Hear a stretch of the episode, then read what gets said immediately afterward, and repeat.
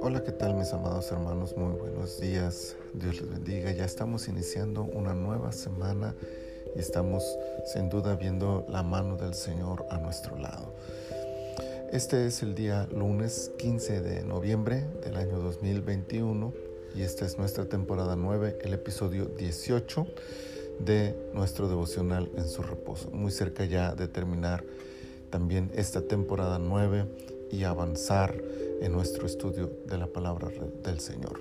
Estamos en Juan capítulo 18, versículo 21 y este versículo dice lo siguiente.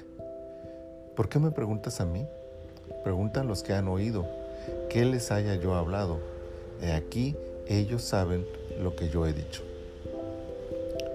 La forma en que Jesús se va a responder directamente la pregunta de Anás tiene por supuesto la intención de generar incertidumbre en sus captores, pero deja también una lección sobre la forma en que él enseñó. Sus enseñanzas siempre fueron públicas, abiertas a todo mundo. Su doctrina jamás la predicó a escondidas, ocultando su mensaje. Como sus discípulos, somos llamados a continuar predicando abiertamente el mensaje del Evangelio que Él nos dejó.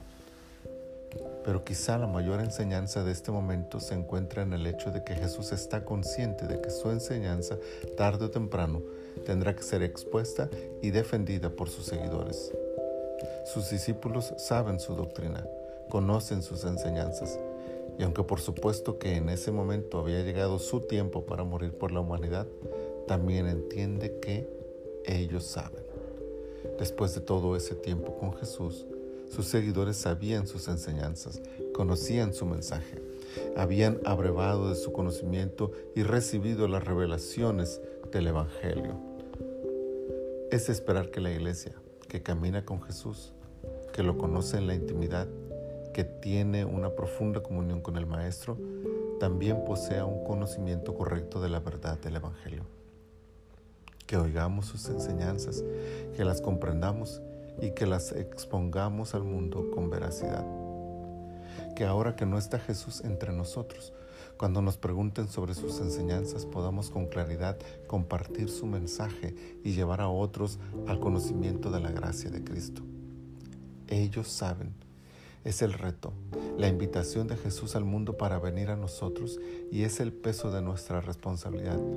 Que en un mundo lleno de oscuridad, doctrinas falsas, evangelios espurios, religiones contaminadas, sus discípulos respondan con efectividad a la necesidad de aquellos que desconocen la verdad que nos ha sido revelada.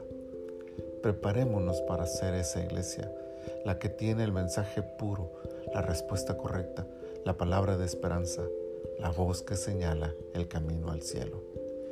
Dios nos ayude a hacer lo que Él espera de nosotros para gloria de su nombre. Muchas gracias Señor por este día.